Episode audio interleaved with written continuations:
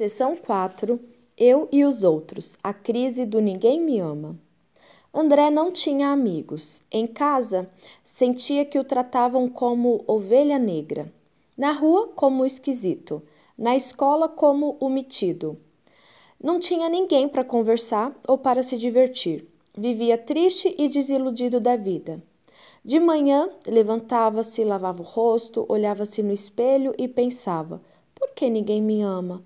O que eu fiz para ninguém me querer? O dia já começava mal. Ia para a escola por obrigação, voltava para casa e se trancava no quarto. Dormia, jogava videogame, navegava na internet ou assistia TV. Quanto mais tempo ficava sozinho, mais solidão sentia. Talvez você já tenha se sentido como o André. Por isso, Provavelmente você já deve ter feito alguma das perguntas que eu vou fazer agora. Será mesmo que ninguém me ama? Romanos 8:35. Quem então pode nos separar do amor de Cristo?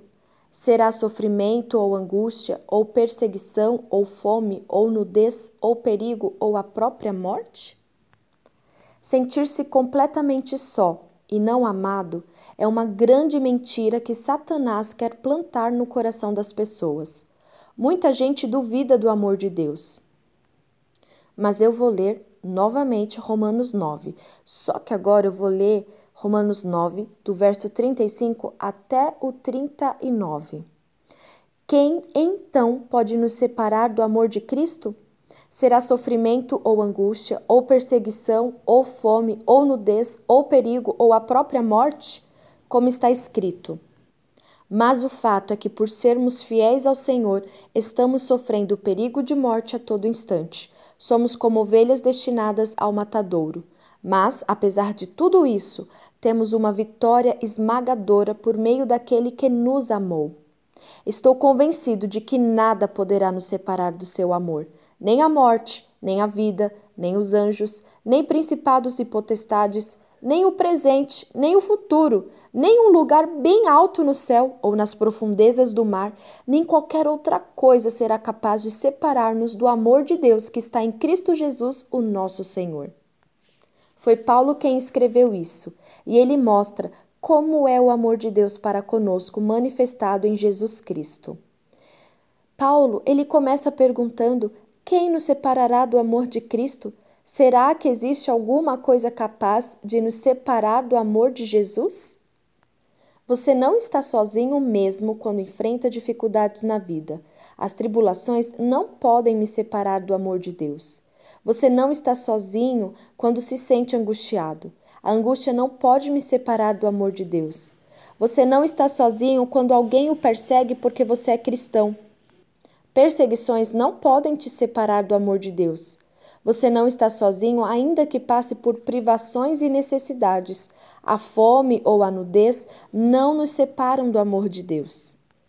Você não está sozinho, ainda que enfrente enchentes, incêndios, terremotos, doenças, guerras, assaltos ou qualquer tipo de violência que coloque sua vida em risco. Perigos e morte não podem nos separar do amor de Deus. Deus nos amou antes mesmo de sermos formados. É o que diz Jeremias 31, 3. O Senhor apareceu a nós vindo de longe e disse a Israel: Eu amei você, meu povo, desde a eternidade. Com muita bondade eu o trouxe para bem perto de mim. Mas você pode se perguntar: posso ter certeza de que Deus realmente me ama? Romanos, ainda escrito por Paulo, capítulo 5, verso 8, fala o seguinte: Deus, no entanto, mostrou seu grande amor por nós, enviando Cristo para morrer por nós enquanto ainda éramos pecadores. Você é tão importante para Deus que ele não poupou o seu próprio filho, antes o entregou para morrer em seu lugar. E sabe o que diz João 3,16? Porque Deus amou tanto o mundo que deu seu Filho único, para que todo aquele que crer nele não pereça, mas tenha a vida eterna. Deus provou o seu amor por você quando Jesus morreu na cruz para salvá-lo. Você crê que Deus o ama a ponto de entregar seu próprio filho para morrer no seu lugar? E ainda você pode se perguntar: para Deus, quem sou eu? Agradeço ao Senhor por me ter criado de maneira tão perfeita e maravilhosa.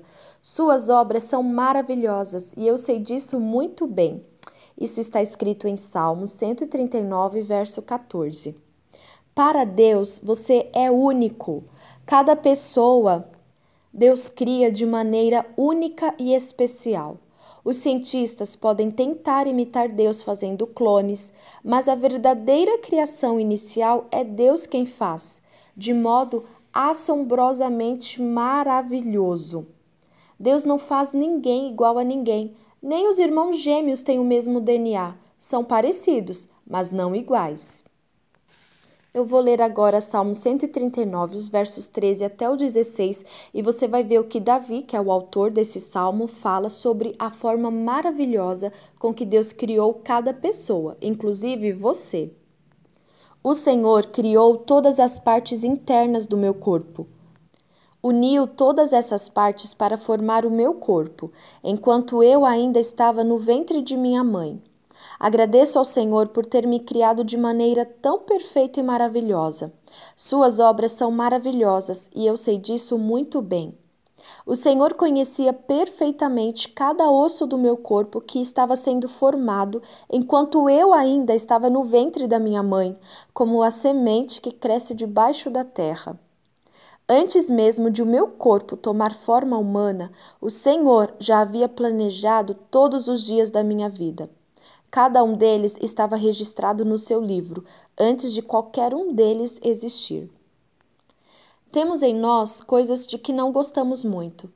Pode ser no nosso jeito de falar, de pensar, de agir. Faça uma lista das coisas de que você não gosta em você mesmo. Olha, eu fiz essa listinha. Ela ficou um, um tiquinho grande até. Mas eu peço agora para você reler a sua lista e refletir. Com o que estou preocupado? Se pergunte: estou mais preocupado em mudar minha aparência exterior ou em mudar o meu caráter, que é o meu interior? Na minha listinha, as coisas que eu anotei foram mais voltadas ao exterior, à minha aparência, ou ao meu caráter, que é o meu interior? E com o que será que Deus está mais preocupado? Que eu mude a minha aparência ou eu mude o meu caráter? Você já viu que todos nós fomos criados por Deus de maneira maravilhosa. Sabe o que Deus achou da sua criação logo após ter criado o homem? Está registrado no livro de Gênesis, que é o primeiro livro da Bíblia, no capítulo 1 e no verso 31.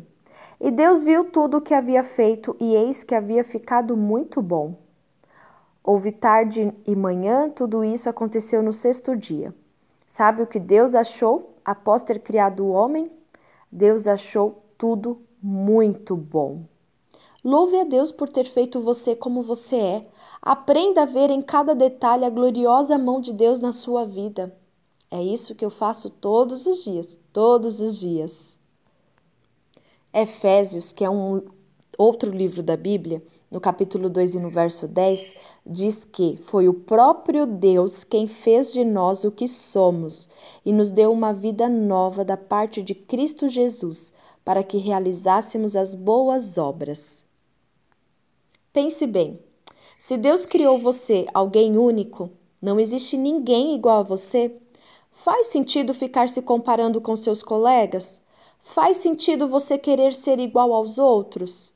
Ah, eu sempre penso sobre isso. Show toda comparação. Cai fora.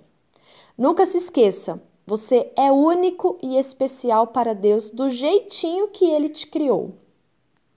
Agora vem uma hora muito importante, a hora da decisão. Está escrito em 1 João, capítulo 4, versos do 7 até o 11. Queridos irmãos, amemo-nos uns aos outros, pois o amor provém de Deus, e aqueles que amam mostram que são filhos de Deus e conhecem a Deus. Mas, se alguém não ama, demonstra que não conhece a Deus, porque Deus é amor. Deus mostrou quanto nos amou enviando o seu único filho a este mundo pecaminoso, para que pudéssemos viver por meio dele. Nisto sabemos o que é o verdadeiro amor. Não é o nosso amor por Deus, mas sim o seu amor por nós, quando nos enviou o seu filho para acalmar a ira de Deus contra os nossos pecados. Queridos, visto que Deus nos amou tanto assim, é evidente que nós também devemos amar-nos uns aos outros. Então, devemos amar uns aos outros assim como Deus nos ama.